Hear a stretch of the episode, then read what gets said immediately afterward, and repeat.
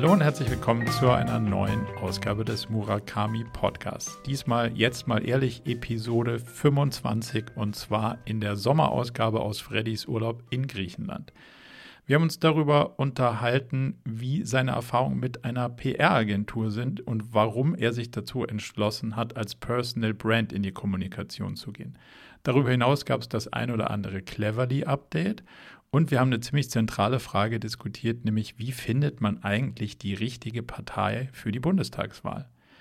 Darüber hinaus haben wir noch diskutiert, wie das beste Studio-Setup ist oder ob man seine Kamerasucht eigentlich so wirklich ausleben sollte. Und wir haben das ein oder andere Buch diskutiert, was wir entweder beide gerade gelesen haben oder was wie in meinem Fall auf der Liste steht für den Sommerurlaub, was man da so alles Lustiges lesen kann. Diese und viele weitere Themen wie immer bei Jetzt mal ehrlich. Jetzt also viel Spaß mit Ausgabe 25. Hallo und herzlich willkommen zur Folge 25 von Jetzt mal ehrlich. Eine besondere Folge, weil ich sitze gerade in Griechenland auf dem Bett ähm, und Marco ist äh, im schönen München. Ich freue mich, äh, dass ihr wieder eingeschaltet habt, Marco. Ich freue mich, äh, dass ich jetzt gleich deine Stimme höre. Herzlich willkommen uns allen zur Folge 25 von Jetzt mal ehrlich. Moin, moin. Schön, schön, dass es so früh klappt und mal in diesem bisschen außergewöhnlichen Setup. Diesmal hören wir uns auch nur und sehen uns auch nicht. Das wird eine ganze, eine ganz neue Erfahrung. Ja, richtig. Und bei, bei dir ist es jetzt, also bei mir ist ja eine, ich bin in Griechenland, das ist eine Stunde voraus. Ähm, das heißt, du musstest, äh, musstest noch mehr leiden als ich, richtig? ja, ich bin, war, war mal früh im Büro. Das ist alles gut. Okay. Okay. Ja, Marco, sag mal, wie, äh, wie geht's hier? Wir haben ja sozusagen versetzte Ferien, weil in Bayern ist ja, ist ja noch alles ganz normal und in Berlin schon, schon seit zwei Wochen Schule, deswegen bin ich schon vollkommen im Urlaubsmodus quasi und du noch nicht so richtig, ne? Nee, ich bin ehrlicherweise noch voll im, äh, in, in dem Modus, in dem man ist, bevor man dann in den Urlaubsmodus kommt. Und der ist gefühlt immer noch mal eine Nummer ähm, mit mehr Geschwindigkeit irgendwie. Also ich war jetzt ein paar Tage mhm. im Studio und habe unseren neuen Online-Kurs aufgezeichnet, den ersten Teil davon. Also drei von fünf, sechs Drehtagen haben wir jetzt schon hinter uns und ähm, versuchen noch ein paar, paar Ausbildungen unterzubringen. Und im August mache ich mich dann in die Sommerpause. Also von daher bin ich schon ganz gespannt, wie es dir geht, sozusagen mhm. nach den ersten, nach den ersten Tagen Relaxation. Aber du bist ja auch so ein bisschen am Arbeiten, wenn ich das Instagram richtig entnommen habe. Ja, ich bin auch ein bisschen am Arbeiten. Übrigens auch, wenn äh, vielleicht nicht geplant, ich, vielleicht können wir nachher trotzdem mal einen kurzen Ausflug zu deinem Kurs machen, weil ich finde es A spannend, vielleicht auch für alle anderen, was du da genau machst, warum du es jetzt mhm. nochmal aufzeichnest und was für ein Setup du da auch gefunden hast, ähm, mit dem du jetzt happy bist, weil ich weiß, dass das ja auch ein Thema ist, mit dem du äh, sozusagen immer mal wieder in den Ring steigst. Ähm, was braucht ja. man eigentlich alles, um so einen Kurs aufzuzeichnen? Und ich glaube, das interessiert viele andere auch. Können wir mal auf die, äh, auf die Parkbank äh, äh setzen für, für, für nachher, wenn du magst. Ja, sehr, sehr gerne. Also ist natürlich auch ein durchaus leidenschaftliches Thema, der ganze, der ganze Technikkrempel, den man da, mal, da so braucht. Aber jetzt, also wir haben uns ja auch schon jetzt wirklich äh, auch nicht neben des Podcasts irgendwie lange gesprochen. Ich habe nur so ein bisschen paar Updates aus deinem, aus deinem Social Feed entnommen. Ähm, es, es gab einen ganz, einen ganz coolen Artikel über dich im Business Insider, wenn ich es richtig im Kopf mhm. habe. Ähm, wie kam es denn dazu? Ja, also das, äh, genau, Gründerszene, Business Insider. Ähm, der, der Anlass war im Grunde genommen, dass wir vor jetzt, ja, letzte Woche ähm, offiziell äh, den Launch von Cleverly verkündet haben ähm, und haben da sozusagen angefangen, ein bisschen Pressearbeit zu machen und ähm, in dem Kontext auch ein, wenn, wenn, du so möchtest, exklusives Erstgespräch mit den Kollegen vom Business Insider geführt.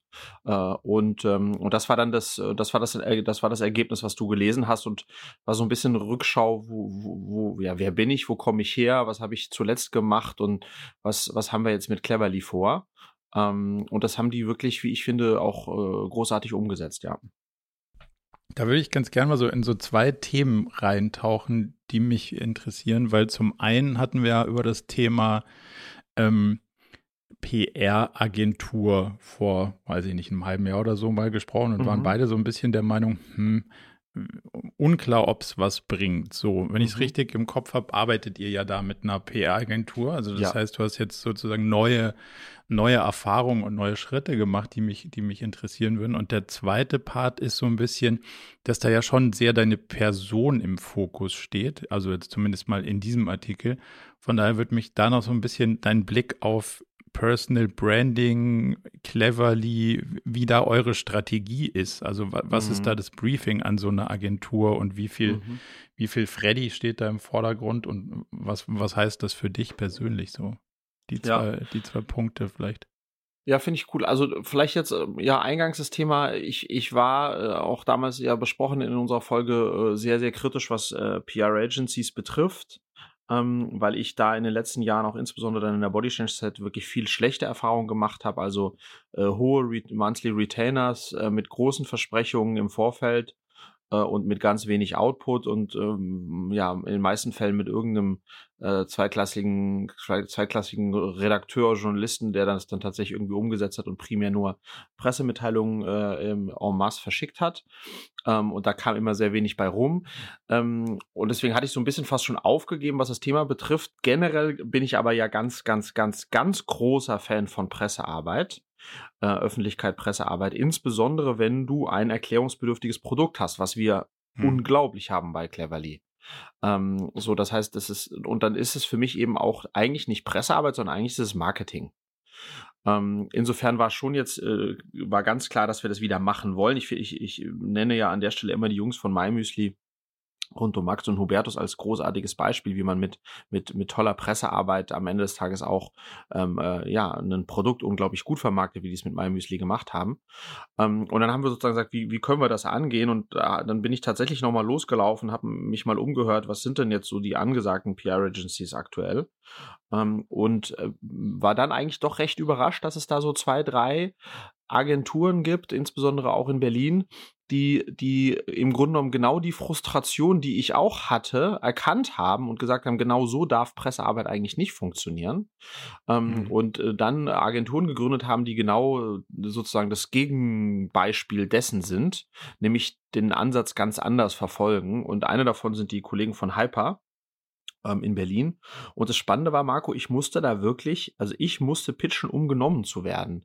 Denn diese zwei, drei Okay. Agenturen sind äh, maßlos äh, äh, sozusagen äh, überlaufen ähm, und haben viel mehr ähm, Möglichkeiten, als sie überhaupt Ressourcen haben, weil sie auch nicht, das ist der, der erste gute Punkt, weil die halt sagen, wir wollen eine gewisse Größe slash kleine äh, äh, haben und nicht größer werden, weil dann können wir die Qualität aufrechterhalten. Ähm, Mhm. und eh, was ist der Unterschied, würde ich sagen? Der Unterschied ist, dass du tatsächlich, ähm, also ich arbeite dort, äh, ich hatte jetzt nicht nur beim Pitch, beim Kennenlernen-Pitch zu tun mit dem Chef der Agentur, mit dem Sacher, sondern habe das jetzt auch weiterhin. Plus, ich habe zwei ähm, ähm, Kollegen aus der Agentur an die Hand bekommen, die Profis sind, die das seit äh, 20 Jahren, mal 10, 20 Jahren machen ähm, und die mit ganz viel Leidenschaft dieses Thema Bildung ähm, auch selbst äh, sozusagen haben. Ähm, und deswegen haben die sich auch uns ein bisschen ausgesucht, weil die gesagt, das passt zu uns, da haben wir richtig Lust drauf. Also das ist mal das Erste. Ich habe nicht das Gefühl, dass ich so durchgereicht wurde, nachdem äh, der Deal geclosed ist. Ähm, Also hab das Gefühl, klassische, man, man redet mit dem Agenturchef und am Ende schreibt der Praktikant, das, da hast du da nicht das. Gefühl. Genau. So, das Ja. ist da nicht das Problem. Plus, dass die dadurch, dass sie meine Ansprechpartner, mit denen ich da zusammenarbeite, sehr passionate about äh, Bildung sind, ähm, sind sie auch sehr kompetent. Das heißt, das ist dann, Mhm. weißt du, es ist dann nicht so nur jemand, der sagt, das ist nicht eine Agentur, wo du sagst, die, die kennen Journalisten und haben vielleicht eine Telefonnummer von irgendeinem Journalisten, aber Thema ist im Grunde genommen egal, sondern dass sie tatsächlich äh, in dem Thema auch stark sind, was mir natürlich hilft, weil dann hast du plötzlich jemanden, mit dem du auch inhaltlich ganz anders das challengen kannst. Weißt du, wie positioniert man das? Was für Geschichten erzählt man und so weiter. Also es, das ist ein anderes Level der, der, der Zusammenarbeit und das macht großen Spaß. Man merkt einfach auch dann große Motivation am, am, am anderen Ende in dieser Zusammenarbeit. Und was schon spannend war, weil ich hab, wir haben die am Anfang gefragt, hey, die machen am, äh, die, die starten mit so einem großen Workshop, so geht das bei denen los, wo man im Grunde genommen fünf, fünf Stunden, glaube ich, oder fünf, sechs Stunden, wo es wirklich nur darum geht, dass die uns kennenlernen und verstehen, wer wir sind, was wir machen, warum wir das machen, vor allem auch warum wir das machen, also unser Why und wie. Ähm, und da war dann so ein bisschen im Vorfeld die Frage, ähm, in welchem Setup sollen wir dieses, diesen Workshop machen? Und dann habe ich mit dem Sacher da im Vorfeld drüber gesprochen und der hat gesagt, hey Friedrich, es müsst ihr natürlich unter euch ausmachen, ähm, jetzt äh, im, im, im Gründerteam, aber je weniger, desto besser. Idealerweise haben wir nur einen einzigen Ansprechpartner oder nur einen, okay, mit dem wow. wir arbeiten. Okay weil das uns halt dann immer viel leichter fällt, ähm, wenn man sozusagen einen Kopf hat als mehrere ähm, ähm, und auch in der Kommunikation nach außen und dann natürlich auch mit den, mit den, mit den Outlets. Ähm, und dann haben wir das bei uns intern besprochen, wie wir das machen wollen und sind dann eigentlich zu dem Schluss gekommen, dass das ähm, etwas ist, was mir ja persönlich auch liegt. Ich da keine Scheu habe, ich da Lust dazu habe, ich mag Geschichten erzählen ähm, und, und haben dann im Grunde genommen so die Aufgabenteilung gemacht, dass das, dass das Teil meines Jobprofils ist, da die, die Kommunikation äh, äh, ja, in der Kommunikation stattzufinden für, für Cleverly. Hast du den, den Trade-off gemacht, jemanden anzustellen für diesen Retainer, den man dann ja da wahrscheinlich zahlt? Also äh, grob geschätzt kriegt man da ja eine halbe bis ganze Stelle wahrscheinlich mhm. für, wenn man sich selber ja. irgendwie da jemand auf die Payroll setzt. Wie, wie, hast du das für dich bewertet, ob das eine schlauere Idee ist oder ob man da doch eher auf eine Agentur geht? Also für uns war ja wichtig, dass wir, dass wir sozusagen ähm, einen Kickstart hinlegen, also relativ schnell auch äh, äh da PS auf die Straße bekommen um, ähm, und was auch spannend ist bei, bei Hyper und ich glaube auch in den anderen Agenturen, das ist eben nicht so lang laufende Verträge. Du hast dann früher oftmals gesagt, ja, damit das alles Wirkung zeigt, müssen wir schon jetzt mal mindestens zwölf Monate eher mehr zusammenarbeiten, weil Pressearbeit dauert Zeit und so, weißt du, was ich meine? Mhm. Und bei denen ist es ja so, hey, wir machen sechs Monate und nach sechs Monaten setzen wir uns zusammen und wenn wir nicht happy sind oder du nicht happy bist, dann machen wir einfach nicht weiter. Um, ähm, und für mich war sozusagen zu sagen, das, was ich da am Retainer zahle, ist total fair. Das mache ich jetzt für sechs Monate. Dafür weiß ich, dass ich ab dem Tag, wo wir loslaufen, wirklich laufe laufen. Ähm, und dann kann ich immer noch schauen, ob ich im zweiten Schritt äh, nach den sechs Monaten vielleicht das äh, intern mache. Mein Bauchgefühl sagt mir aber nicht, weil die Leute, mit denen ich da arbeite, tatsächlich so das musst du mal finden. Weißt du, was ich meine? Mhm. Also jemand, ja, der, der, du hast ja dann schon auch noch die Komponente, ich meine, dass jetzt dieser äh, Business Insider Artikel zustande kam und alles, was jetzt noch in der Planung ist, das hat auch ganz viel mit einem langfristig aufgebauten Netzwerk und Vertrauensverhältnis zu tun, was die halt auch mit in die Waagschale werfen, nebst der inhaltlichen Kompetenz. Und da, glaube ich, würde ich mir schwer tun, weiß ja, wie es immer ist mit Hiring, da jemanden zu finden, der das äh, äquivalent äh, intern, den du dann auch wiederum führen musst. Ähm, also ja. ich, da fühle ich mich in dem Setup eigentlich äh, ganz wohl aktuell. Okay, sau spannend. Also finde ich, also bin sehr gespannt, wie du nach sechs Monaten oder fünf oder wie viel auch übrig sind, dann da darauf blickst. Aber diesen genau Trade-off, wie viel Leidenschaft für das Thema und wie viel Einarbeitung und wie viel Netzwerk und das sind ja diese unterschiedlichen Faktoren in der Entscheidung. Mhm. Das finde ich aber finde ich ganz spannend, dass du da jetzt so, sozusagen nach deinem kritischen Blick dann doch pro Agentur gelandet bist und ja. in den ersten Metern zumindest positive Erfahrungen machst. Ja, genau. Und aber cool was ich finde. einfach mochte, ist dieses, ähm, wir müssen dich lieben und du musst uns lieben und nur dann können mhm. wir zusammenarbeiten. Aber das glaubhaft, Marco. Das hörst du ja, ja, immer wieder, verstehst du? Ja, wir wollen unsere, wir suchen auch unsere Kunden aus und nicht nur umgekehrt, weil la la la. Aber das ist bei den glaubhaft. Die sagen, wir haben diese Anzahl von Leuten, ich weiß nicht, es sind vielleicht 12, 13 Leute, mehr wollen wir nicht haben. Und deswegen können wir nur eine gewisse Anzahl von Kunden aufnehmen. Punkt. Und wenn das nicht passt für uns, dann äh, best of luck, aber dann geht das nicht. Und das, ja. wenn man, wenn man das nicht nur sagt, sondern auch lebt, was die zu tun scheinen, bedeutet übrigens auch, dass du eine ne, ne, ne, äh, Obergrenze im Wachstum hast, ne? Weil du, du kannst dann eben Total. nicht, äh, du kannst nicht skalieren in diesem Modell. Ähm, aber also ähm, das aber, kann ich ganz ja. gut nachvollziehen, weil das ja unserem Modell relativ entspricht und, und genau da irgendwie bei, sagen wir mal, 10, 12 Leuten, da fängt es ja dann an, dann würdest du es aus der Hand geben, was die Qualität ja. angeht. Dann kannst du nicht mehr alles überblicken. Ja. Und dann musst du, und das finde ich ja den interessanten Umkehrschluss, warum ich mich auch entschlossen habe, da nicht zu wachsen, dann musst du auch Sachen annehmen, um eben die Payroll bedienen zu können. Und dann ja. kannst du halt eben nicht mehr so easy sagen, du, ich glaube, das passt nicht zueinander. Mhm. Und dadurch generierst du einfach ein komplett anderes Produkt. So, ja. Ich sage nicht zwingend, dass es schlechter ist, aber du, du nimmst dir die Freiheit auch zu sagen, äh, du, vielleicht gehen wir einfach nicht gemeinsam den Weg. Ja. Finde ich, finde ich sau gut und ich glaube, genau das auch die Zukunft von zumindest mal Agenturberatungsmodellen, eine bestimmte Nische zu besetzen und die dann aber auch in einer gewissen Größe und Exklusivität zu halten und, und da eben nicht voll drauf zu skalieren. Ja. Finde ich ja. sau sympathisch. Also Lass uns vielleicht nochmal ein, zwei Sätze zu dem, was du als zweites angesprochen hast, zu, zu dieser, wo du sagst, es fühlt sich für dich so an, als wäre das ganz schön um mich als Person herum gestrickt gewesen. Also so zumindest mal dieser Artikel, ja. Und ich mhm. habe da, weil, weil, also ich bin mit der Idee schon schwanger gegangen und ich stehe jetzt auch total dazu, aber ähm, das äh, trotzdem ein Teil von mir, in einem Teil von mir fühlt sich auch noch ein bisschen mulmig an. Und lass mich das mal kurz sozusagen ähm, erläutern.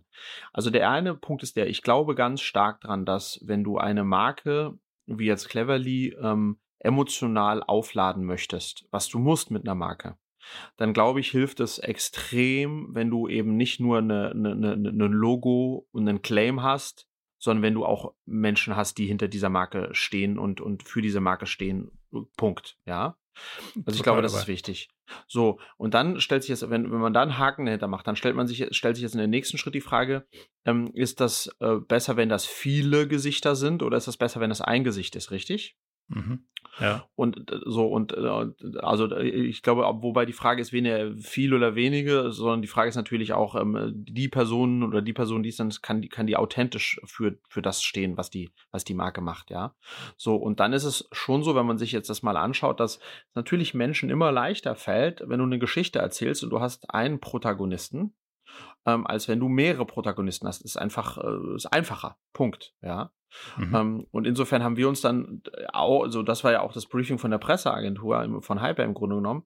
Und dann haben wir uns angeschaut, wenn das jetzt die These ist, dass das vielleicht einer zumindest in der äh, primär äh, besser verkörpern kann als mehrere, wer von uns könnte das am besten machen?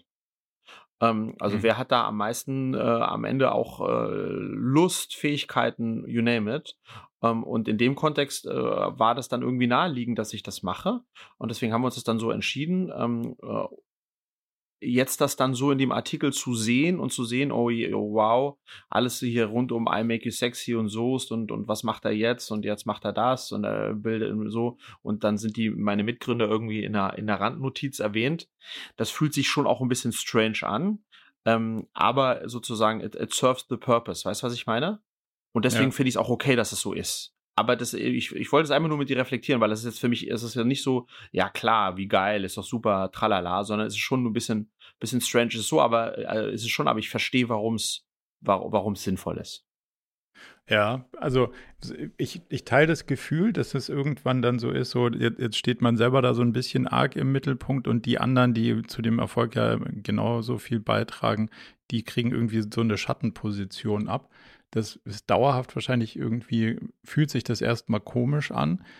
Glaubst du, dass so eine, eine Brand, wenn man jetzt nicht, nicht so ein Personal Business wie wir jetzt in der Beratung, sondern eher mhm. wirklich so eine, so eine Brand, wo es um, ähm, ja, da, bei euch geht es ja deutlich mehr um Scale als bei uns, mhm. ähm, dass es da irgendwie schon auch sagen wir mal, Persönlichkeiten in der zweiten Reihe, ohne das despektierlich zu meinen, geben sollte, sondern also Leute, die man auch ein Stück weit in die Öffentlichkeit stellt, aber nicht so hart den Scheinwerfer drauf, um, um dem ganzen Thema eine tiefere Breite zu geben. Also, weil du kannst ja jetzt, um jetzt dich als Beispiel zu nehmen, du kannst bestimmte Sachen total emotional aufladen und du kannst sie irgendwie mit Leidenschaft versehen.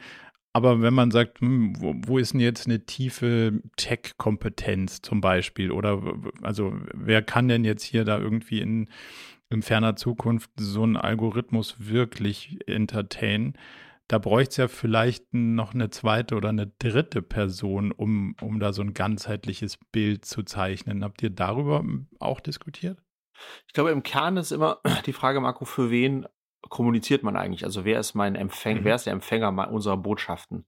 Und ich sehe das äh, und, und, und davon musst du dann abhängig machen, wer auch, wer, wer die Botschaften übermittelt, wer spricht, ja.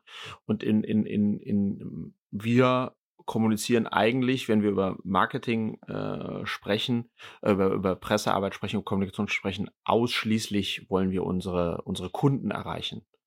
Und den Kunden, äh, so, und, und da hilft es jetzt insbesondere am Anfang und in der Anfangszeit irgendwie ein Gesicht zu haben, das die Kunden identifizieren können mit der Marke okay, das ist ein mhm. Familienvater, der hat das gemacht, weil er selbst das Problem hat, der versteht das, der versteht mich, weil der ist auch Familienvater. Ich glaube, dass diese, dass, dass sozusagen diese Fackel, die ich jetzt am Anfang halte, dass ich die übergeben werde ähm, an viele, viele, viele Gesichter, die da, die am Ende dann unsere Kunden sind und deren Geschichten wieder weitererzählen. Weißt du, was ich meine? Mhm. Also ich glaube, okay. in diese Richtung ähm, fadet das dann aus und ich glaube aber so für so einen Kickstart, für die ersten sechs, zwölf, 24 Monate ähm, ist es schon gut, da sozusagen ein, ein, ein, ein Gründergesicht zu haben, aber auf die Dauer ist das für den Kunden, ist, ist, ist das gar nicht so wichtig, sondern ist es viel wichtiger, dass es ganz viele Kunden, Menschen gibt, die mit dem Produkt äh, happy sind und dass man die dann in den Fokus stellt. Wenn du natürlich jetzt Kommunikation in Richtung, ähm, sage ich mal, Fachmedien oder, oder VCs oder äh, so siehst, das ist klar, da musst du dich anders aufstellen und da musst du auch schon frühzeitig ähm, äh, klar sagen, dass wir ein, ein, breites Gründerteam sind mit unterschiedlichen Kompetenzen und so weiter. Ähm, genau, aber jetzt das, das was eine PR-Agency macht, ist ja jetzt schon primär Endkundenkommunikation. Ja, total. Aber spannender Punkt, dass ihr sozusagen dann, dann hinten raus seht, dass die diese Personal Brand in viele ähm, sozusagen Fürsprecher für die Marke ja. vielleicht dann ja. auch mal so übergeht, finde ich eigentlich ein ganz Ja, inklusive ganz, dann auch, äh, auch, äh, auch Influencer, ist auch nicht auszuschließen. Wir fangen da jetzt ja auch langsam an. Also weißt du, dass du am Ende des Tages viele Gesichter, manche bekannte, manche gar nicht bekannte, aber in jedem Falle immer authentisch, weil sie, sie haben diese, dieses Erlebnis mit der Marke gehabt. Und das sind am Ende dann die, die, die, die, die, die Botschafter, ja. Ähm, und da ist dann der Blick drauf, wer hat das eigentlich gegründet und initiiert, ähm, ist dann sozusagen auf dem zweiten Level, wenn ein bisschen Research betrieben wird, dich sicherlich noch auch in der Entscheidungsfindung für den Kunden, zukünftigen Kunden nicht unrelevant, aber nicht so mega entscheidend. Wie es jetzt, wenn du ja. keine Kunden hast, hast du ja nichts anderes außer dich. das stimmt. Oder Kannst du noch mal so ein bisschen allgemeineres Update geben, wie, wie es so läuft? Man, äh, also Finanzierungsrunde habe ich gelesen. Was gibt es sonst in, aus dem, aus dem ähm, Cleverly-Umfeld in zwei, drei Sätzen? Genau, also wir, die erste, die erste Runde haben wir geclosed vor zwei Monaten. Wir sind jetzt mittendrin, äh, unsere, unsere Seed-Runde zu closen. Das wird dann schon ein, ein, ein relevanterer, also wir haben eine knappe Million jetzt in der Pre-Seed gemacht, die Seed wird jetzt schon ein relevanterer Betrag. Da sind wir jetzt gerade gerade dabei. Ähm, und ansonsten sind wir jetzt ja Juli, August in der ähm, sozusagen in der Sommerferienphase. Was bedeutet das? Bedeutet, dass äh, die Kids zum einen ähm, jetzt natürlich fernmachen wollen, zum anderen sich aber auch äh, zum Teil schon richtig gut auch vorbereiten wollen und müssen aufs neue Schuljahr, weil da wurde ja das letzte Schuljahr wurde ja quasi komplett verpasst. Und äh, gefühlt wird Marco dann ab September, wenn der, das neue Schuljahr beginnt, dann wird das, der, wird das der Run losgehen auf, auf, auf Cleverly, aber auf, auch auf alle anderen, die sozusagen in dem Bereich unterstützend da sind, weil die Kids halt ähm, so viel Stoff verpasst haben. Und da sind wir, äh, wo sind wir als Company jetzt dabei? Na, wir bauen fleißig äh, unseren Tutoren- und Mentorenstamm aus. Wir, äh, wir haben jeden Tag viele, viele, viele Nach Nachfragen von Eltern und Schülern. Das heißt, wir wachsen auch da ähm, schön und auch kräftig. Das macht große Laune und äh, sind aber auch primär natürlich dabei, unsere Prozesse zu optimieren das Produkt auszubauen, gerade das Mentoring-Produkt, was super spannend ist. Also sind wir da auf einem sehr, sehr guten sehr, sehr guten Pfad. Das Team ist auch mittlerweile äh, ordentlich gewachsen. Ich glaube, wir sind jetzt schon 14 oder 15 äh, wow. FTEs. Ähm, Wirklich? Also das wird, das wird, wir entwachsen jetzt schon unserem ersten Office Space in Berlin. Ähm, sind auf der Suche nach einer, nach einer größeren Fläche. Also es nimmt alles, nimmt alles so seinen, äh, so seinen, äh, seinen Lauf jetzt, ja. Aber also überholt dich das nicht selber, irgendwie zu sagen, hey, nach drei Monaten haben wir schon die, die nächste Finanzierungsrunde. Also wenn man jetzt so aus einer Investorenperspektive und oder Startup-Perspektive da drauf guckt, dann weiß man ja, wie lange man mit so einer Runde beschäftigt mhm. ist. Also das ist ja quasi dann nahtlos. Da, da ja. gibt es ja, ja gar keine Pause. Glaubst du, das geht in der Geschwindigkeit weiter? Ja, also da ist zum Beispiel, um nochmal über das Team zu sprechen, da ist einfach großartig, dass, dass ich den Björn Jopen an meiner Seite habe, weil Björn, also sozusagen, wenn ich jetzt Kommunikation äh, und Außenkommunikation und Pressearbeit mache, macht Björn Fundraising. äh, allein, also nicht alleine, aber schwerpunktmäßig ähm, und im Lead. Mhm. Ähm, und das ist für ihn, es ist kein Fulltime-Job, aber es ist, das nimmt sehr viel Zeit ein. Hätte ich auch gar nicht gedacht, dass das der Fall ist, aber ist es. Ähm, und da bin ich sehr happy, dass er das tut. Und da ist tatsächlich äh, nach dem Spiel ist vor dem Spiel. Aber es ist auch so ein bisschen, Marco, ich glaube, wenn man sich also wir haben uns mental darauf eingelassen, dass wenn wir Cleverly aufbauen wollen, so wie wir uns das vorstellen, ähm, äh, und du, du, weißt, das Zielbild ist in, in nicht allzu langer Zeit mal irgendwie 50, 60, 80.000 Schüler zu betreuen, dann mhm. ist das kapitalintensiv. Ähm, ja. und, und dann ist das sozusagen Teil des Spiels, auf das wir uns wissentlich eingelassen haben. Und deswegen ist aber umso wichtiger, jemand wie Björn zu haben, der das auch, äh, der, der da auch Zeit drauf dedicaten kann. Ähm, und das ist aber schon verrückt. Plus ist es auch, vielleicht ein Satz dazu noch, ich mache da mache ich übrigens gerade einen Vlog zu dem Thema, wie wird man eigentlich Unternehmer? Mhm. Ähm, dass, äh, dass es auch crazy ist, weil du, du im Grunde genommen von Finanzierungsrunde zu Finanzierungsrunde dich hangelst. Also du weißt immer, das Geld, was wir jetzt eingesammelt haben, reicht. Das erste Geld, Marco, was wir hatten aus eigener Tasche, das, das langte drei Monate lang. Mhm. Und in den drei Monaten musste eine Menge geschehen, damit, die, damit das nächste Geld kommen kann. Und das, was dann kam, reichte sechs Monate. Und dann, weißt du, was ich meine? Und das ist, das wird ganz oft gar nicht so richtig besprochen, ähm, dass das auch ein crazy, äh, das ist, das ist Teil des äh, Unternehmerseins. So, äh, und da sind also Teil, Teil des, sagen wir mal, das, das ähm, ja mit Investitions Businessmodellen ja. Unternehmen genau. sind. Also gibt ja auch, äh, gibt ja auch Cash, das, ja, ja. Cashflow-Modelle. Ja, ja, wir haben aber, das auch oft kritisch, be, be, be, du und ich haben das ja auch hier oft ganz kritisch beleuchtet und gesagt, wieso muss das überhaupt und wie kann das sein und so lange nicht profitabel und so weiter. Aber wenn man sich jetzt, wie wir jetzt gesagt haben, das ist ein Modell, was viel, was Cash-intensiv äh, ist, dann ist das Teil des Spiels und dann ist Teil des Spiels, dass du immer nur eine gewisse Runrate hat, hast und in der Runrate musst du äh, proven, musst du sozusagen deine, deine Thesen äh, beweisen, um dann wieder mehr Geld zu bekommen. Ähm, und das ist jetzt für mich auch nochmal eine ganz spannende Erfahrung, weil ich ja bei Body Change, glaube ich, in total haben wir irgendwie knapp so vier, viereinhalb Millionen geraced, aber waren äh, waren sehr früh Cashflow positiv, wurden dann ja auch schon relativ früh von Ströer gekauft und so weiter. Also da war ich nie in diesem, in diesem ähm, ähm, alle drei bis sechs Monate neue Runden machen Game, wo wir jetzt gefühlt reinkommen werden, ja.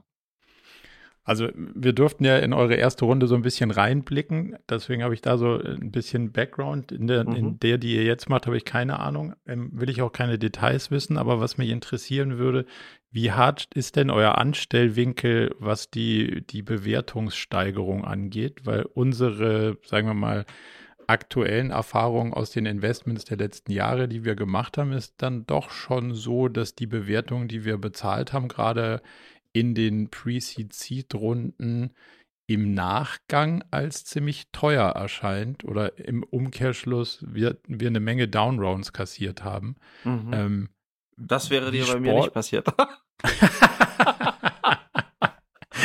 ja. Äh, wie heißt es so schön, was zu beweisen ist oder so? Was äh, zu beweisen ist, genau.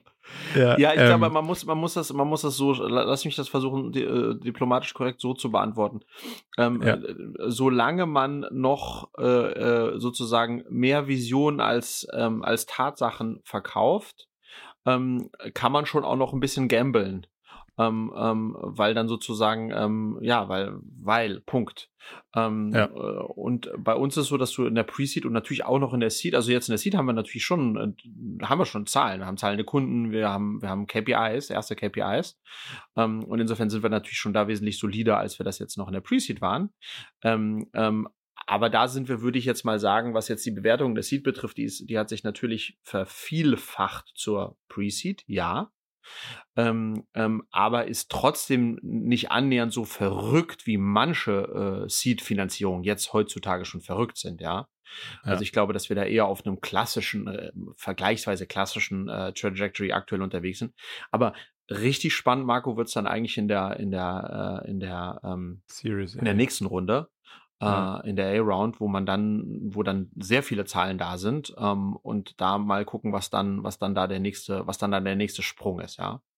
Ähm, bin, aber bin das sehr ist Teil, gespannt, Teil, ob du uns Gamble, dann, ja. dann ein Update, Update dazu gibst. Also sehr gerne. Muss ja, keine, auch, ja keine Zahlen teilen, aber zumindest mal, wie so die, wie so die Entwicklung versus eure, eure Hoffnung und Vorstellung ja. ist. Dann lass uns mal auf, ein, auf, eine spannende Frage springen, die ich für heute mitgebracht habe, die ich ganz gern mal mit dir diskutieren würde. Und die kommt ein bisschen aus einer anderen Ecke, nämlich Politik. Mhm. Wir müssen ja jetzt als Personen, als Unternehmer, als Menschen in der Gesellschaft, in der wir leben wollen, langfristig mal Entscheidungen treffen und mittelfristig bis kurzfristig wählen. Mhm. Und jetzt meine Frage ist, wie findet man die richtige Partei. Mhm. Und vorweggenommen mit der Einschränkung, ich glaube, es gibt keine aktuell, diese wirklich alle Aspekte matcht, wo man sagt, hier bin ich Gold richtig. Mhm. Also es wird so ein Trade-off zwischen, da finde ich das besser und da finde ich das besser. Aber wie findet man jetzt sozusagen die richtige Einstellung der Waagschale? Mhm. Und ich habe noch keine konkrete Antwort, aber ich finde die Frage spannend mhm. und wollte mal deinen Blick darauf ähm, wissen, wie, ja. wie du sich de, dieser Fragestellung sozusagen näherst. Oder ob du dich schon genähert ja. hast oder schon eine Antwort hast. Also ich finde es äh, toll, dass du das Thema mitgebracht hast, weil man, man bei aller Euphorie und, und, äh, und Sommerferien und, und Europameisterschaft und so weiter, im September haben wir einfach mal Bundestagswahlen. Ähm, und das ist, äh, gibt es nur alle vier Jahre und jetzt ist das erste Mal, dass irgendwie wir nach äh, 16 Jahren Merkel da neuer, ne, ne, ja auch neue Köpfe am Start sind. Deswegen ist es schon, glaube ich, wichtig, sich damit auseinanderzusetzen. Ähm, gleichwohl ist es schon auch ein, wie ich finde, ein super schwieriges Thema, weil ich, ich bin eigentlich so eine, vom Typ her, muss ich mich, ähm, glaube ich auch wie viele andere Menschen, identifiziere ich mich viel stärker, das ist übrigens wieder beim Thema äh, vom ganz am Anfang, Marco. Ich identifiziere mich viel stärker mit dem, mit einem Gesicht einer Partei ja. als mit der Partei. Und das ist übrigens ja. jetzt, wenn du die FDP anschaust, alles auf Lindner zugeschnitten. Ist auch kein mhm. Zufall, Marco, ne? Mhm. Ähm, so, das heißt, und, und, da tue ich mir halt aktuell sehr, sehr schwer. Ähm, ähm, ich äh, mache kein Geheimnis draus, dass ich äh, eher ein äh, christdemokratischer, liberaler Wähler immer war. Ähm, das heißt, ich glaube, ich habe noch nie die Grünen und die SPD gewählt, wo, wobei ich in einem Haushalt lebe mit, mit Julia, die immer die Grünen wählt. Ähm, aber äh, sozusagen, wenn ich jetzt nur auf die Köpfe schaue, habe ich einfach keinen easy Call weil ich jetzt keinen habe, wo ich sage, äh, okay, das, das, das, da, da kann ich mich jetzt mit der Person identifizieren. Ähm, und gleichwohl wäre doch, äh, Frage zurück an dich, der, der, der naheliegendste Approach wäre doch, sich einfach mal das Wahlprogramm aller Parteien durchzulesen und zu gucken, was die, für was die stehen und was die umsetzen wollen, richtig? Ja, das wäre der logische Schritt, den du, wie du dir vorstellen kannst, bei mir natürlich auch finden kannst. Mhm. Also ich habe es ich hab's versucht, ähm, also ich bin da so in der Mitte der Strecke, würde ich sagen. Ich habe es erstmal versucht, auf einige valide Alternativen runterzubrechen. Mhm. Also man kann ja auch nicht nur eins lesen und weil wenn du nur eins liest, dann bestätigst du ja quasi das, was du sowieso glauben willst ja. und sagst, ah ja gut, da steht ja, was ich haben wollte, äh, ist ja cool so. Also du brauchst ja ein Spektrum mhm. so in dem Spektrum würde ich schon mal ähm, nicht wirklich demokratische ähm, Parteien ausschließen, mit denen würde ich mich dann auch nicht beschäftigen ja. wollen, weil ich das irgendwie Quatsch finde. Also das ist sowohl Zeitverschwendung als auch ähm, will ich weder gedanklich unterstützen. Also so alles re rechte und linke Extreme würde ich da mal ausschließen. So und dann bleiben ja noch so nennen, nennen wir es mal so die Volksparteien. Mhm. Ähm, und da habe ich dann gesagt, so, ich habe ja eine grundsätzliche Geisteshaltung und die ist liberal. Mhm. Also so, so wenig wie möglich mhm. staatliche Einmischung, aber da, wo es sozusagen, wo das gesellschaftliche Interesse vor dem Eigeninteresse steht, da braucht es irgendwie was zwischen Regulation und Motivation. Mhm. Wobei ich eher für Motivation statt Regulation bin, aber so. Jetzt ist die Frage, ob man damit mit allen Problemen, die wir gerade so haben, so wirklich gut weiterkommen. Und da versuche ich so ein Bild zu finden, was so die unterschiedlichen Parteien sagen. So. Und ich habe das gemacht, zumindest mal die Grünen habe ich gelesen, die FDP habe ich gelesen, SPD und Schwarz habe ich jetzt noch nicht mich ernsthaft mit beschäftigt, um ehrlich zu sein. Habe ich aber auch den Eindruck, dass ich da in, in den Themen, die einem wichtig sind, nicht so wirklich Antworten finde. Mhm. Ähm, und jetzt habe ich so, ein, so eine Suppe aus, cool, hier finde ich die Passagen gut mhm. und hier finde ich die Passagen gut. Mhm. Aber ich kann nicht in, sagen wir mal, in bestimmten wirtschaftlichen Teilen die einen wählen und in, äh, sagen wir mal, gesellschaftlichen oder Umweltthemen die anderen, sondern du hast ja nur, du, du musst das ganze Paket kaufen. Und das gar nicht so einfach, finde nee. ich. Nee, ich glaube, am, am, Ende des Tages ist es, musst du dann schon schauen, wo habe ich die, den, den größten gemeinsamen Nenner und was ist, also wie gehe ich da dran? Ähm, also ich stelle mir sozusagen schon, äh, oh, lass mir, ich, ich denke laut, Marco, ja. Also ich glaube, ich gehe da dran, indem mhm. ich mich frage, wer, genauso wie du, wer repräsentiert eigentlich mein Weltbild oder das, was, was am Ende des Tages tatsächlich auch mir wichtig ist, wie ich möchte, dass äh, eine Gesellschaft äh, äh geführt wird. Wer repräsentiert das am besten? Das, so, das ist die erste Frage, die ich mir stelle. Ähm, also wer steht auch für meine Werte? Ähm, und die zweite Frage ist natürlich schon auch die, glaube ich, dass äh, die dann auch eine Chance haben, ähm, das dann auch umgesetzt zu bekommen. Weißt du, was ich meine? Ähm, ja, also man will ja seine Stimme auch nicht verschwenden. Ja, Wenn genau. jetzt die Partei, die du dir aussuchst, irgendwie mit drei Prozent in der Unbedeutsamkeit genau. verschwindet, dann hast du auch Ja, das ist gewonnen. das und, und, und äh, ergänzend sind dann die Leute, die für das stehen, für, für sozusagen das Parteiprogramm stehen, auch in der Lage, nicht nur, äh, nicht nur ähm, aufgrund sozusagen der ihrer Anteile, ähm, äh, sondern auch aufgrund der, der, der, der, der Perso handelnden Personen ähm, ähm, äh, mhm. in der Lage, sozusagen das äh, mit Willenskraft durchzusetzen. Ja. Da ja. kann ich dir ein ganz cooles Ding zu sagen. Ich habe mir letztens ähm, die Zeit genommen, warum auch immer, weiß ich auch gar nicht mehr so genau, und habe Bundestagsdebatten mhm. angeschaut. Kannst du auf YouTube machen. Mhm. Ähm, also muss man auch nicht live machen, mhm. weil tagsüber hat man ja vielleicht was Besseres zu tun. Aber ich habe das dann abends um 10, habe ich mich hingehockt und habe dann so anderthalb Stunden Bundestagsdebatten angeguckt. Alter. Gut. Wenn es darum geht, äh, ja, nee, also äh, und also sehr unterschiedlich Aha. in Teilen, wenn es darum geht, wer kann denn dann wirklich die Interessen vertreten? Mhm. Weil also mir ist durchaus bewusst, dass das da irgendwie ein größeres Volkstheater ist und man nicht sieht im, also der Arbeitskreis oder was weiß ich, wie das da alles heißt. Aber da wird ja die Arbeit gemacht und am Ende ist ja die Bundestagsdebatte sozusagen ein PR-Schlagabtausch. Ja. So, also mir ist schon bewusst, dass das jetzt auch nicht die legitime Verhandlung ist, sondern ähm, im Prinzip äh, eine PR-Schlacht.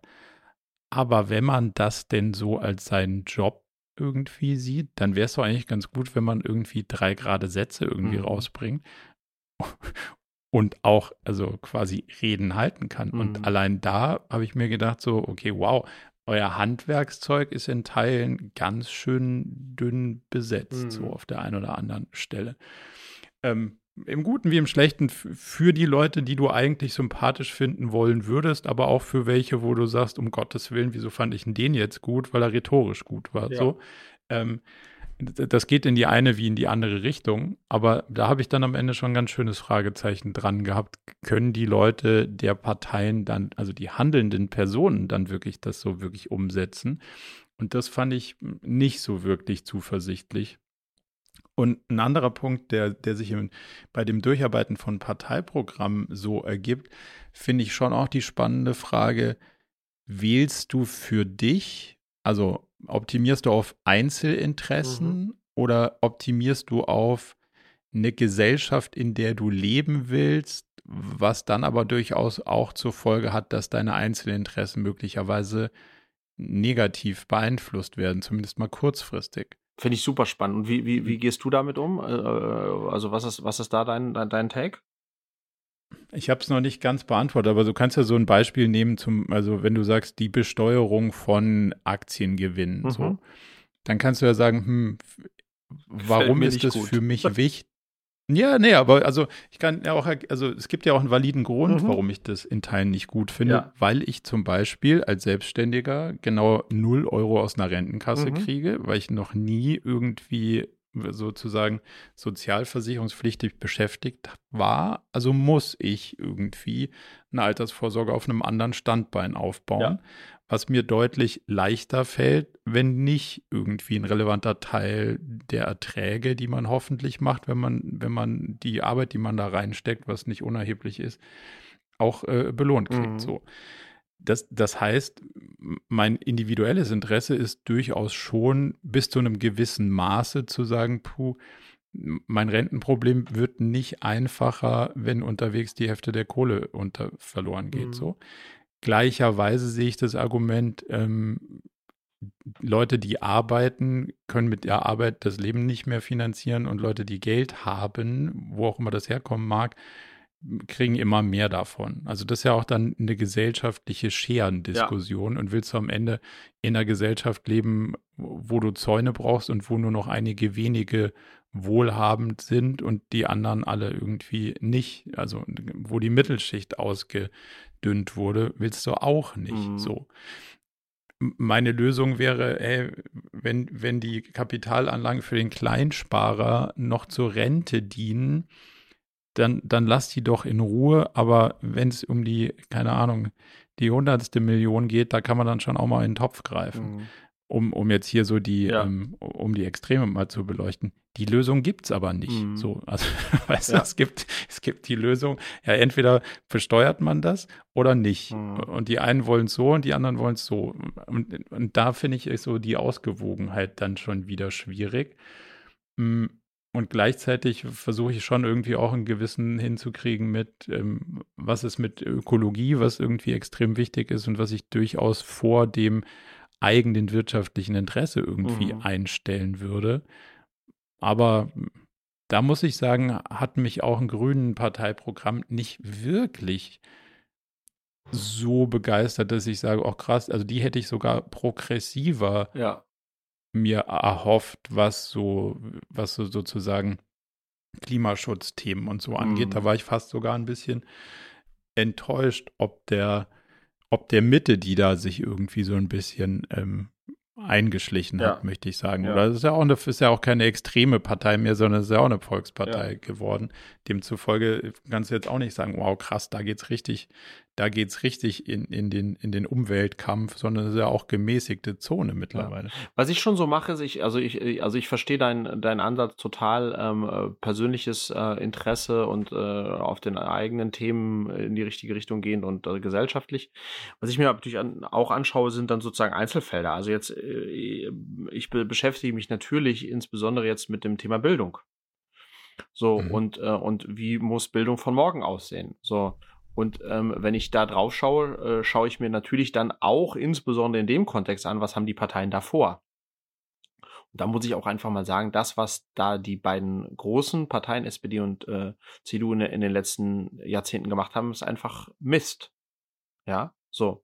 Das heißt, ja. Äh, wo, wo, stehen wir heute, wenn, wenn wir uns das Thema Digitalisierung auch in den Schulen und dem Bildungssystem anschauen? Ja, äh, sehr schlecht stehen wir da da.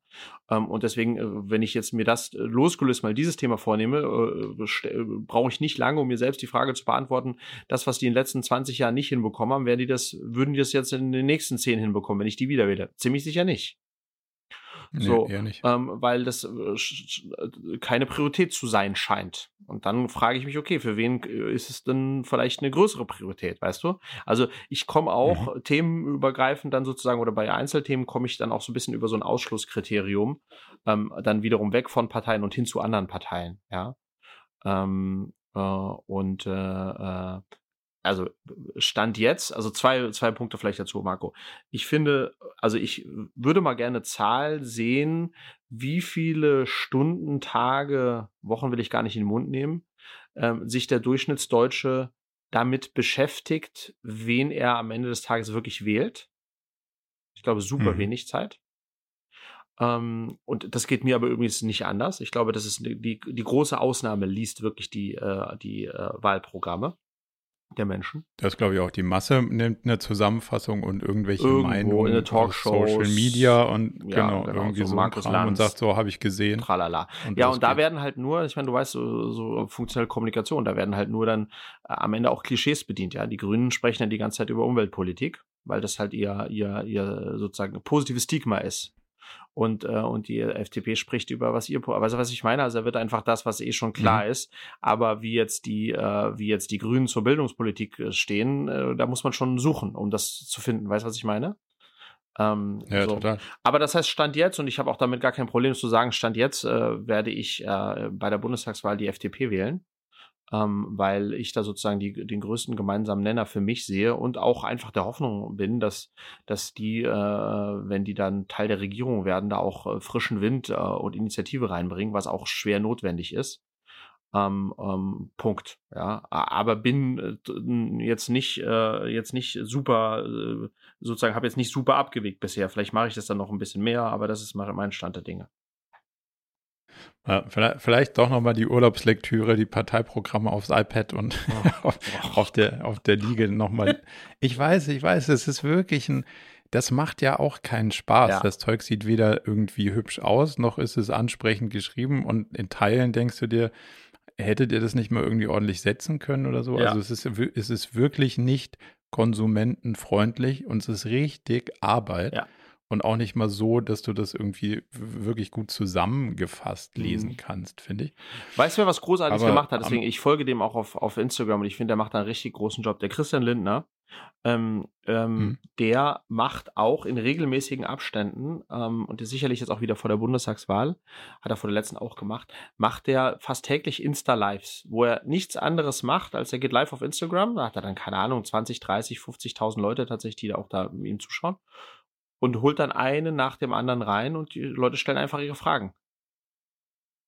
Okay. Und das ist super. Also so eine richtige QA-Session. Ja, äh, anderthalb Stunden QA. Sitzt er bei sich auf dem Balkon irgendwo in Berlin, wo er da lebt. Und dann hast du alles. Das ist Insta Live. Der kann es nicht. Also, weißt du, haben Leute, die sagen, ihr seid doch die Partei für die Reichen und so weiter und so fort. Und der, äh, das heißt, die Fragen des Volkes und vor 50, 40, 50.000 Menschen, die sich das anschauen. Und das finde ich, jetzt nur mal so, das ist eine kleine, aber das finde ich moderne Politik. Ja, total. Weißt du, weil da, da Das ist ehrlicherweise auch der Part, der Part der Hoffnung, dass, dass, dass aus der Ecke zumindest mal Innovation ja. kommt, was unser ganzes Digitalisierungs- ja. und sonstiges Massaker angeht. Ja. Wenn du dir anguckst, wie, wie, viel Millionen Euro wir verschwenden dafür, dass man irgendwie aus einem QR-Code einen anderen macht, mhm. damit man dann in eine überteuerte App einlesen kann. Und also da, da kann, das sind ja diese Themen, wo du denkst, das kann doch nicht euer Ernst sein. Mhm.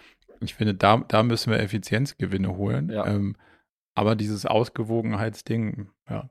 Also ich bin noch nicht, bin noch nicht in meiner Entscheidungsfindung abgeschlossen, aber finde es schon mal sehr spannend und die, ich glaube auch, sich mit den Persönlichkeiten nochmal auseinanderzusetzen, das habe ich noch nicht gemacht, mhm. weil ich versuche gerade diesen, diesen Meinungsbildungskanal ja. Instagram und Co., also den halt auszulassen ja. und ich versuche auch den, den sozusagen Aggregator Zeitung auszulassen. Mhm. Also versucht so nah wie möglich an die Quelle zu gehen. Und die Quelle ist halt das, was, was schiebt die Partei selber raus. Aber ich glaube, es ist auch eine valide Quelle. Was sagen die Personen selbst? Und das könnte schon, wenn das ungefiltert ist, dann finde ich das sau spannend wenn es wirklich ein, also sozusagen ein Langformat ist. Ja. Da ist jetzt so eine Bundestagsdebatte genauso valide wahrscheinlich wie so ein Insta-Live, mhm. wenn es halt nicht auf zwölf Sekunden zusammengeschnipselt ja, genau. ist ja. und du dann kontextfrei doch wieder irgendeine Aussage kassierst. Ja, du merkst halt, und das finde ich halt geil an dem Format, du merkst halt, ähm, weil da sich jetzt nicht nur Leute einschalten, die Fans sind, sondern ganz im Gegenteil da merkst du halt, wie so ein Politiker damit umgeht, wenn er, wenn, wenn ihm sozusagen auch mal Vorurteile oder, oder whatsoever an den Kopf geworfen werden. Oder auch ganz broad mhm. Fragen, hey, äh, wir, es war ewig Lockdown, die, die Kids haben nichts gelernt. Was ist äh, going forward, ihre, ihre Strategie bei äh, dem und dem? Weißt du, was ich meine? So, boom. Ja, total. Und das finde ich, das finde ich gut. Na gut, also Politik, ähm, ich finde cooler, ja. cooler Impuls. Ja. Werde werd ich, also da werde ich mich mal rein mal reinschalten. Also bei unterschiedlichen Personen auf jeden Fall. Cool. Sehr gut. Äh, Marco, womit wollen wir weitermachen? Ich habe noch das Thema von vorhin irgendwie hier auf dem Zettel, also Studio-Setup ja. hast du es genannt. Ich, ja. Also ich hatte es schon oft, ich hatte es so ein bisschen auf der Agenda. Bei mir war die Überschrift allerdings Kamerasucht. Mhm. Aber dann lass uns doch mal versuchen, also, das finde ich lustig, lass uns mal versuchen, aus zwei Einflüssen, bevor wir sozusagen äh, vielleicht dann übergehen in das Thema Kamerasucht, ähm, äh, nochmal mhm. für, für, für auch äh, vielleicht alle da draußen, erzähl mal ganz kurz, was hast du da für einen Kurs? Den du ja schon länger hast. Mhm. Warum hast du den jetzt neu gemacht? Und was braucht man dafür, um so einen Kurs, weil da gibt es ja unterschiedliche Leute, die das auch vielleicht für sich spannend finden, für andere Bereiche, äh, um so einen Kurs sozusagen vielleicht sogar in Eigenregie selbst aufzuzeichnen, wenn du das äh, schaffst, in der Nutshell mhm. irgendwie zu beschreiben. Ja, total. Also wir haben einen OKR-Kurs, der, der sozusagen das Know-how von Basic, was ist das überhaupt irgendwie zu, wie wendet man das an und was gibt es dafür für Meetings und den ganzen, mhm. den ganzen Know-how-Part abdeckt. Mhm. Warum haben wir den? Zum einen, um das Know-how, was wir generiert haben, möglichst breit zur Verfügung zu stellen, also auch Leuten, die nicht mit einer Beratung arbeiten können, ähm, wenn es um OKR-Einführung geht, die sich dann sagen können, okay, ich, ich kann mir das zumindest mal angucken und habe dann, dann deren Erfahrungsschatz in so einem Online-Kurs und kann das dann selbst für mich anwenden. Und wir nehmen das, um für alle Unternehmen, mit denen wir arbeiten, sicherzustellen, dass jeder Mitarbeitende die gleiche Chance kriegt, das Wissen zu vermittelt zu bekommen und nicht, dass ich erkläre es dir und du erklärst es deinen Leuten, aber du erklärst es deinen Leuten so, wie du es A verstanden hast oder es B besser findest, sondern ich erkläre es deinen Leuten, so wie ich glaube, dass es gehört. Und dann ja. haben es alle gleich verstanden. So, das ist, das ist der Grund, warum wir das haben. Warum wir das neu machen, komplett von Scratch, sind, sind glaube ich, zwei Dinge. Die erste ist eine, ist eine stilistische und die zweite ist eine inhaltliche. Der Kurs ist jetzt schon einige Jahre alt und ich denke, auf dem Weg dahin haben wir ein paar Sachen neu gelernt, anders gelernt, angepasst, auch was das Framework angeht. Aber wir haben auch versucht zu verstehen, wie man so einen komplexen Sachverhalt besser transportieren kann. Also wie kann man vielleicht auch User Stories da einarbeiten, dass, dass am Ende es auch eine Section gibt, wo nicht nur ich sage, was wir gelernt haben und wie wir glauben, dass es gehört, sondern vielleicht auch der ein oder andere Unternehmer, die Unternehmerin oder Anwender ihre Geschichten da irgendwie platzieren wir bauen mehr Übungen ein, wo man sagt, hey, das ist ja lustig, dass du das alles erzählst, aber wie komme ich denn jetzt hier Schritt für Schritt von A nach B, ohne dass mir einer den Stift hält? Und das sind so Sachen, die wir da jetzt alle einbauen.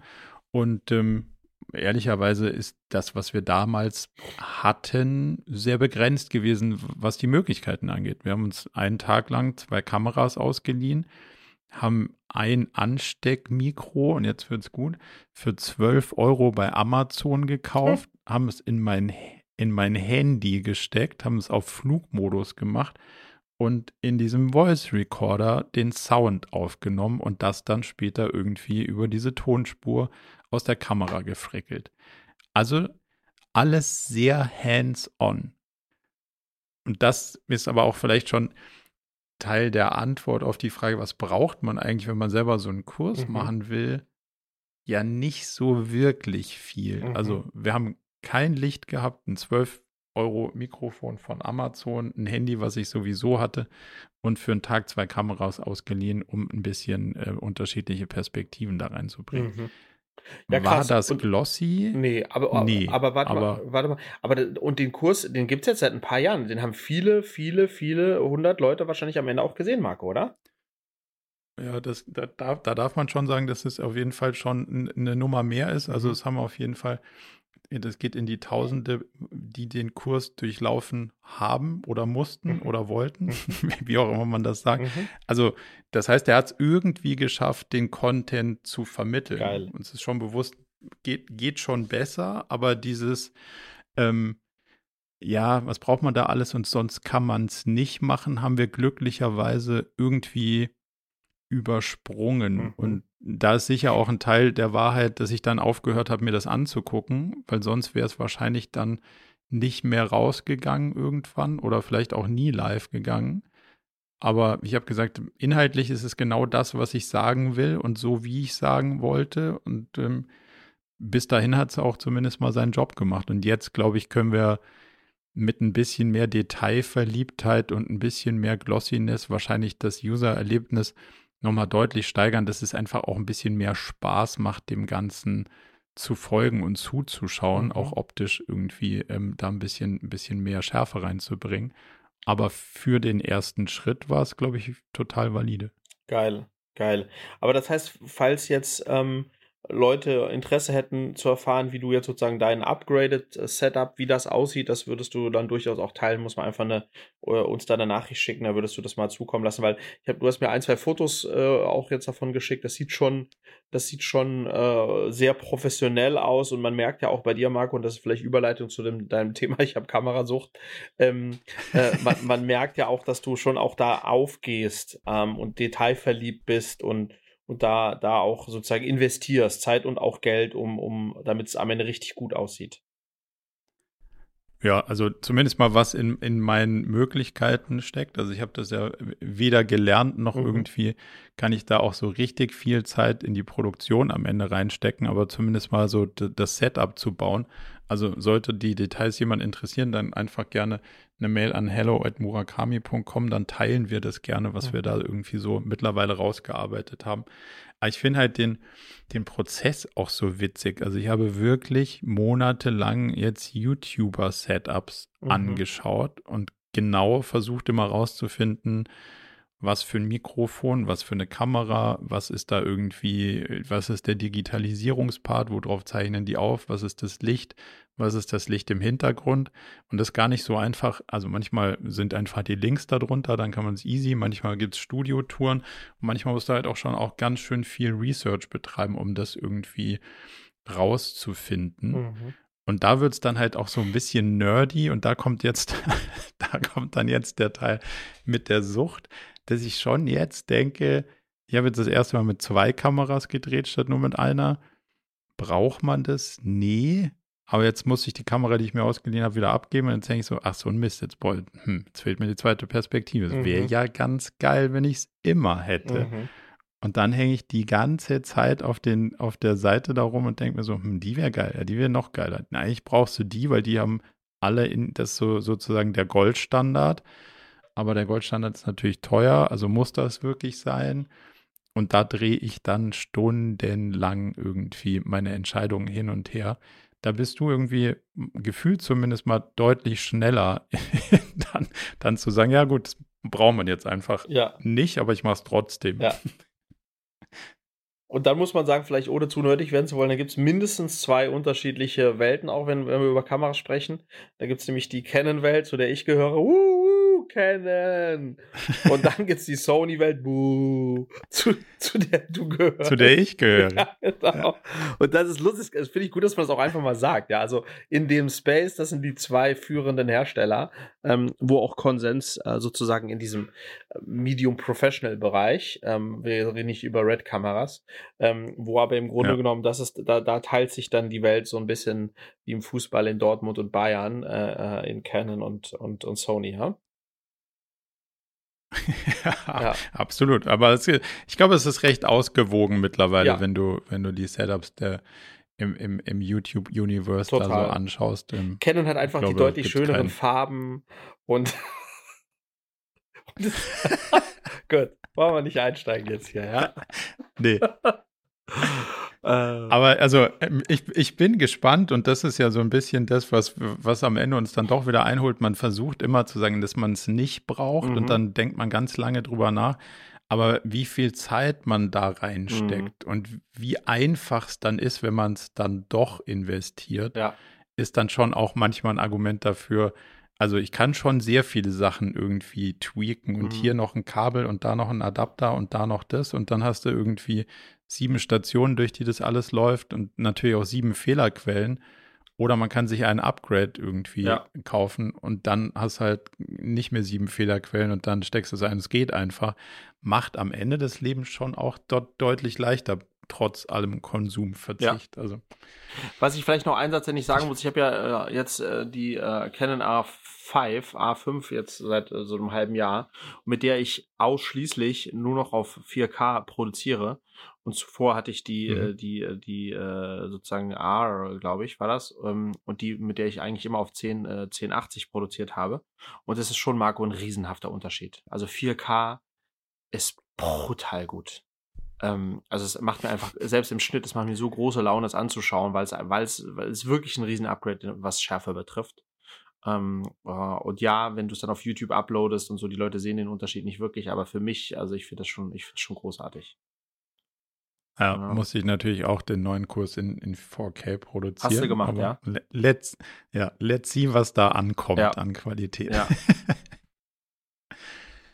Dann lass uns mal von, von, von Kamerasucht ähm, zu einer anderen Sucht, aber einer sehr positiven irgendwie äh, rüberschwenken, nämlich Bücher. Wenn ich mein Schlafzimmer, mhm. Wohnzimmer angucke, dann sieht das auch sehr nach Sammelwut aus, aber es hat zumindest mal einen Higher Purpose, denn ich habe meine Summer Reading List irgendwie zusammengestellt und zusammengekauft mhm. für den, für meinen Sommerurlaub.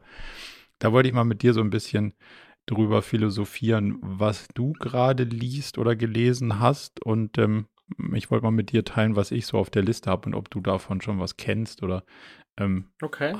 hast du was, was du gerade liest? Genau, ich lese eine Sache gerade. Ich bin noch nicht durch, ich bin so drei Viertel durch ungefähr, aber bin, bin Riesenfan. Ist auch eigentlich ein recht äh, bekanntes Buch äh, von Ben Horowitz, von diesem Andreessen Horowitz, äh, dem ja vielleicht bekanntesten Venture Capital äh, Venture Capital Firm. Ähm, und der hat geschrieben The Hard Thing About Hard Things. Mhm.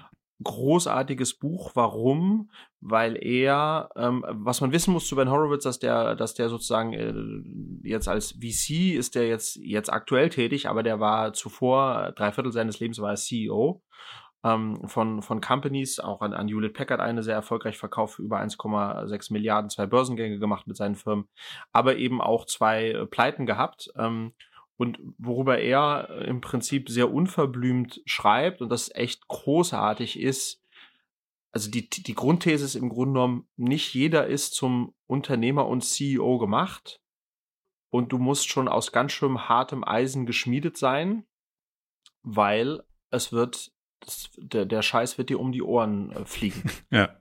Ähm, so, und das ganze Buch ist, in dem ganzen Buch geht es eben nicht wie klassischerweise in solchen Entrepreneur-CEO-Büchern so um, hey, so kriegst du es hin und, und, und äh, schau mal, ich vom Tellerwäscher zum Millionär, tralala, sondern eigentlich erzählt er ausschließlich von seinen, von seinen Tiefs, ausschließlich, mhm. und wie er es geschafft hat, diese Tiefs zu durchstehen und was seine Learnings sind.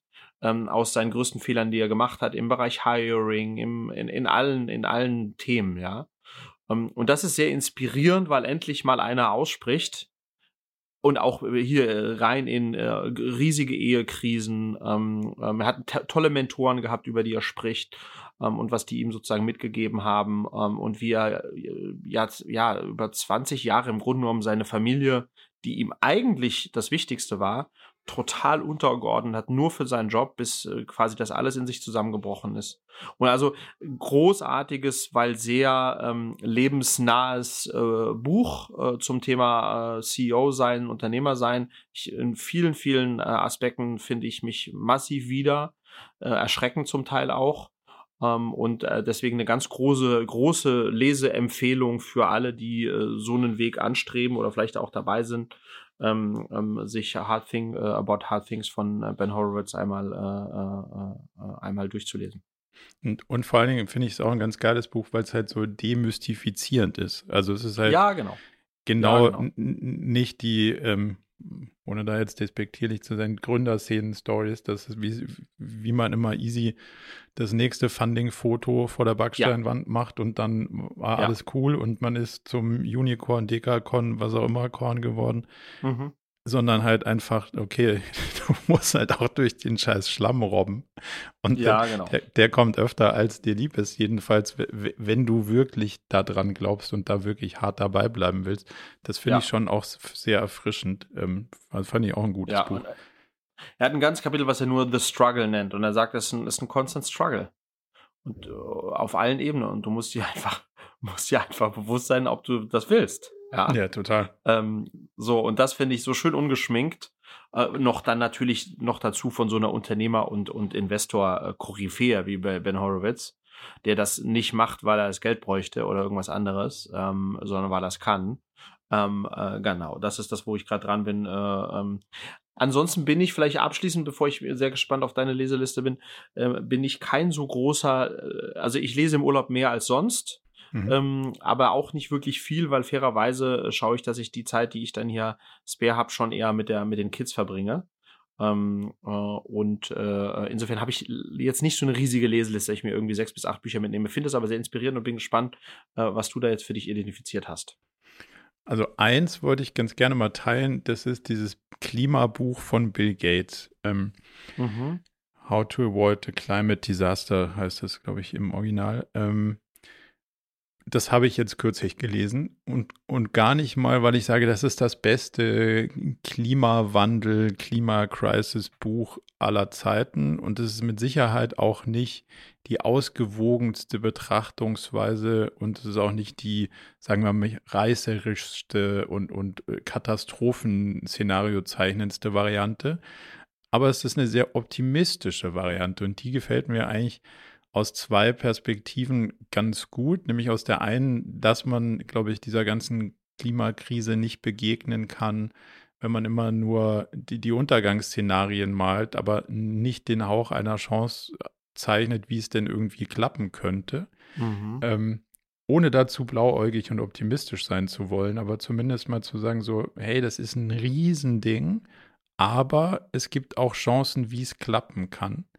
Mhm. Und der, der zweite Part, der da irgendwie drin steckt, ist, dass es ganz gut sozusagen visualisiert, wo sind denn die Probleme eigentlich? Und das finde ich, ist, ist in der ganzen Wahrnehmung erstmal der erste wichtige Schritt, hinzugehen und zu sagen, lass doch mal erstmal gemeinsam verstehen, was hat einen Impact auf das Gesamtthema und da finde ich mhm. sehr spannend, dass natürlich irgendwie ganz weit vorne in der Diskussion natürlich immer kommt, Fliegen, Autofahren, Fleischkonsum, Plastik, mhm. so. Und dann endet die, die, die sozusagen Massengeschichte ja oftmals schon. Und dann ist die Frage, ja, fliegst du jetzt noch und, und wieso isst du eigentlich überhaupt noch Fleisch? Mhm. Ende der Diskussion so. Und mhm. er hat es immer ins Verhältnis gesetzt zu wie viel Prozent von dem großen ganzen Berg ist denn das jetzt eigentlich? Mhm. Und das fand ich total spannend, dass du dadurch halt natürlich auch ein Verhältnis kriegst. Ähm, und das ist sicher nicht die Diskussion, wie viel macht jetzt eine Industrienation wie Deutschland da aus und im Verhältnis zu den Einwohnern und so, das ist gar nicht der Punkt, sondern dieses, der Gesamtcluster Reisen, der Gesamtcluster Autofahren, das Gesamtthema Essen, Konsum von Fleisch und so weiter. Und plötzlich kommen so Themen wie der, das Gesamtthema Bauen. Also in, mhm. in oh, was ja. wo in was wohnst du eigentlich? Was ja. sind denn die, so die massiven Themen wie Stahlproduktion, Produktion von mhm. Zement, Beton? Beton, ja, ja. Das sind dann so, und dann merkst du so, okay, wow, das sind noch ganz andere äh, äh Themen und die sind auch in Teilen wirklich absurd, weil sie produzieren halt mit jedem, ähm, mit jedem Kilo, was du von einem bestimmten Rohstoff herstellst, unweigerlich direkt CO2 als Abfallprodukt, was mir in Teilen so gar nicht bewusst war. Und du denkst, ach so, krass, ja. Also wenn das jetzt für Stahl und Beton und diese ganzen Sachen zutrifft, dann hast du halt eine direkte Korrelation, weil das in Teilen einfach ein Ab Abfallprodukt des Produktionsprozesses ist. Und wenn du das dann auch mal wieder ins Verhältnis setzt, dann, dann rückelt sich zumindest mal das Bild eins ganzheitlicher. Ob man jetzt findet, dass Atom in einer klareren Version, also gibt ja sozusagen Kernfusion und Kernspaltung und das eine hatten wir und das andere können wir vielleicht noch, noch neu in der Technologie für uns gewinnen, aber nicht so riskant. Ob das jetzt wirklich der Weg da raus ist, I don't know. Also habe ich mhm. zu wenig Ahnung von und verstehe ich, also ich verstehe weder Kernfusion noch Spaltung so wirklich. Also hat er zwar ganz Aha. nett beschrieben, aber ich kann es dir nicht sagen klingt jetzt erstmal so, als ob Atom weiterhin ein gefährliches Teilchen ist, aber grundsätzlich mal interessant, weil quasi ähm, könnte, könnte sozusagen, wenn es unter Kontrolle gehalten wird, einige Probleme lösen. Also ich will es erstmal wertfrei mhm. darstellen. Aber diesen, diese positive Haltung, erstmal zu sagen, lass uns doch mal die Probleme sortieren, und lass uns mal verstehen, wo steckt denn das überhaupt alles drin? Und ja, da brauchen wir auch noch Transport und der Traktor und Getreide ist auch nicht CO2-neutral, weil es hat auch ein Traktor irgendwie bearbeitet und dann ein LKW von A nach B gefahren und so weiter und so weiter.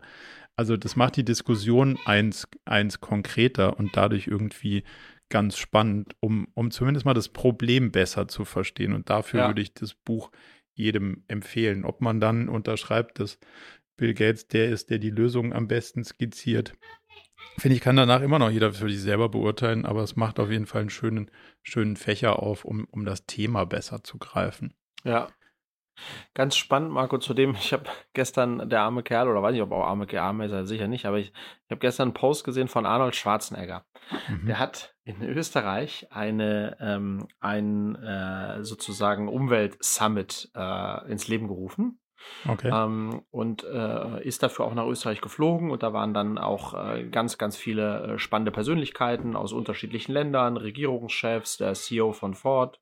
Wartet mal ganz kurz muss ja kurz meine Kinder, die im Hintergrund äh, Randale machen und singen, äh, kurz äh, Resonanz rufen. So, und jedenfalls hat er diesen äh, Summit da äh, veranstaltet über drei oder vier Tage.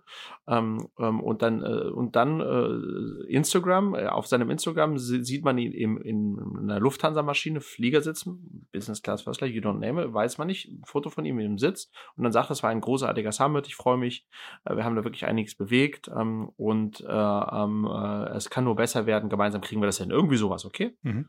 Und Alter, ein riesen Shitstorm unter diesem Post.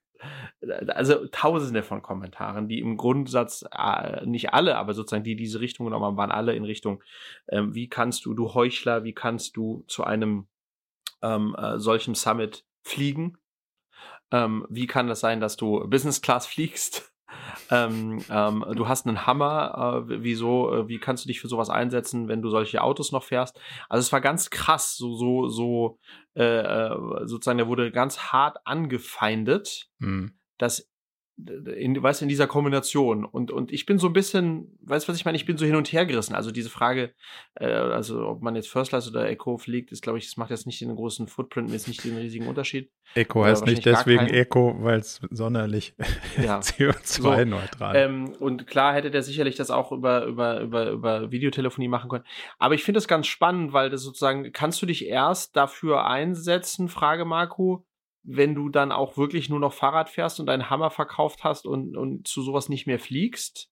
Nee, also das ist ja, ja ich oder, glaube, oder sozusagen, oder ist es Greenwashing, dass, dass du in dem, dass ein Schwarzsänger in dem Moment betreibt, weil er sagt, äh, äh, weißt du, weißt du, was ich meine? Ist es, hm. hm.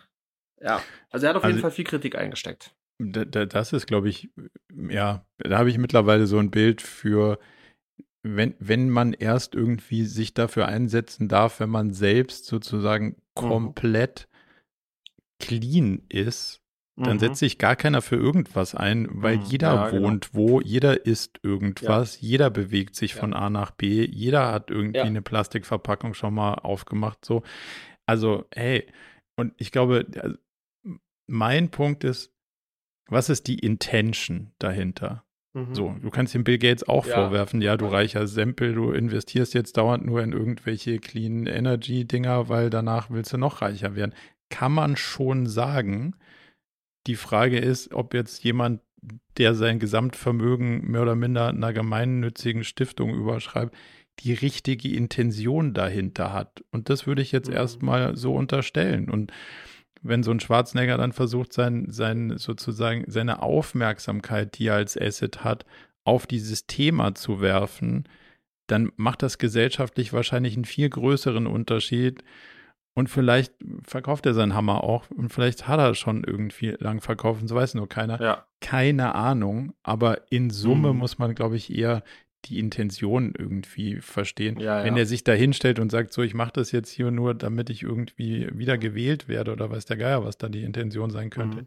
dann wäre es fraglich. Aber ja. wenn man den Leuten unterstellt, dass sie das irgendwie so für den for a good reason sozusagen machen, mhm.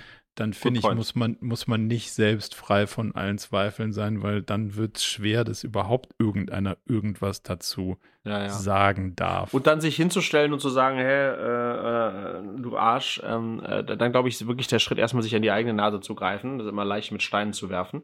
Ähm, aber zu fragen, okay, was ist eigentlich mein Beitrag, den ich leiste? Und die, allein die Tatsache, dass der ähm, diesen Film ja auch produziert hat, ähm, äh, diesen Game Changers, wo es um äh, das Thema vegane Ernährung geht mhm. und wo ja dann eben auch klar rauskam, dass er Veganer ist, jetzt auch schon seit plus zehn Jahren, das hat äh, scheinbar tatsächlich einen Impact gehabt, auch, äh, auch wieder durch seine Reichweite, ja, auf dieses Thema, ja, und das ist, da, da, damit tut er dann auch was Gutes. Ja, absolut. Also das finde ich, ja. an der Stelle finde ich die Kritik in Teilen unberechtigt.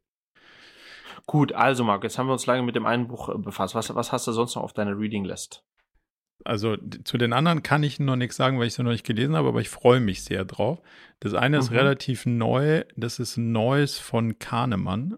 Und Kahnemann mhm. ist ja der schnelles Denken, langsames Denken ähm, Autor. Das fand ich damals mhm. ein Wahnsinnsbuch. Deswegen bin, ich, mhm. bin ich sehr gespannt, was das irgendwie zu bieten hat.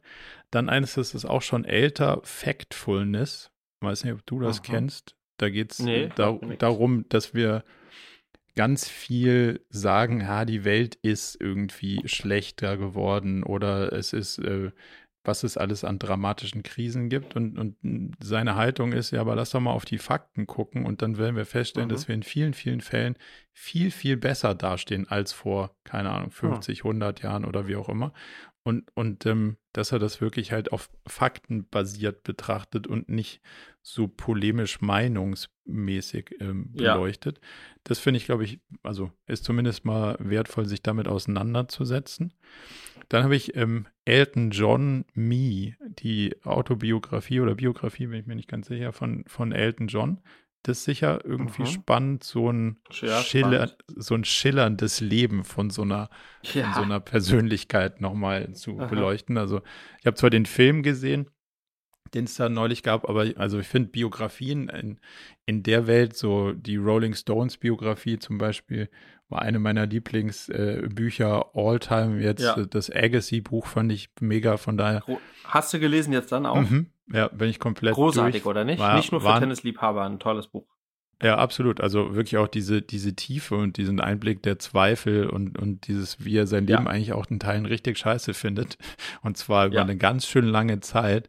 Finde oh, ich, yes. finde ich wirklich, äh, finde ich wirklich spannend und das, das, das liebe ich an Biografien auch. Mhm. Und dann habe ich noch ähm, zwei. Das eine ist von Shalom, also ähm, einem Psychotherapeut, wie man wird, was man ist. Also allein der mhm. Titel mhm. ist schon irgendwie Sweet. genial, weil also Aha. natürlich rückwärts erarbeitet, warum man so ist, wie man, also warum man so geworden ist, wie man ist. Das äh, ist ein sehr ja, durchaus ein sehr reflektierter Typ, da bin ich, da freue ich mich drauf. Und das letzte ist Already Free. Das stellt so ein bisschen moderne Psychotherapie und sozusagen Meditation und im weitesten Sinne sowas wie Spiritualität und, und diese ganzen Strömungen übereinander und sagt, okay, warum man sich selbst befreien sollte oder warum man eigentlich schon frei ist, und zwar aus den Kombinationen von den zwei unterschiedlichen Strömungen. Bin ich auch sehr mhm. gespannt. Geil. Geil. Dafür brauche ich ganz schön lange also Urlaub, habe ich festgestellt. Ja, habe ich, auch, hab ich auch das Gefühl. Ja, ich weiß nicht, wie schnell du liest, aber das klingt nach, nach ein bisschen mehr als, als 14 Tage Urlaub. Ja. Ähm, uh, aber ich finde, das klingt nach einer sehr äh, breiten, spannenden Palette. Ähm, musst du mir bitte mal dann so ein bisschen Highs and Lows Update geben, wenn du, wenn, wenn wir dann darüber sprechen, nachdem du sie gelesen hast, ja? Mache ich gerne. Jetzt sind wir schon ganz schön, ganz schön lange unterwegs. Hast du noch irgendwas, mhm. was du, was du teilen willst, oder wollen wir die, die nächsten Themen auf die nächste Folge Lass uns doch die nächsten Themen auf die nächste Folge nehmen. Ähm, ähm, genau, ich finde, das wäre bei mir jetzt eher noch ein bisschen was Größeres. Ich finde, jetzt haben wir, sind wir schon deutlich über eine Stunde. Ähm, und dann würden wir uns das, äh, würde ich mir das aufsparen, wenn wir dann das nächste Mal sprechen. Sehr gut. Dann, also mir, mir hat es wieder große Freude gemacht, wo wir überall vorbeigefahren sind heute. Same hier. von, von daher wünsche ich dir jetzt erstmal einen, einen, guten weiteren Urlaub, viel Erholung und viel Spaß mit der Family. Und ähm, ja, wir hören uns in zwei Wochen. So machen wir das, liebe Marco. Bis dann. Viele Grüße aus Griechenland. Ciao. Ciao.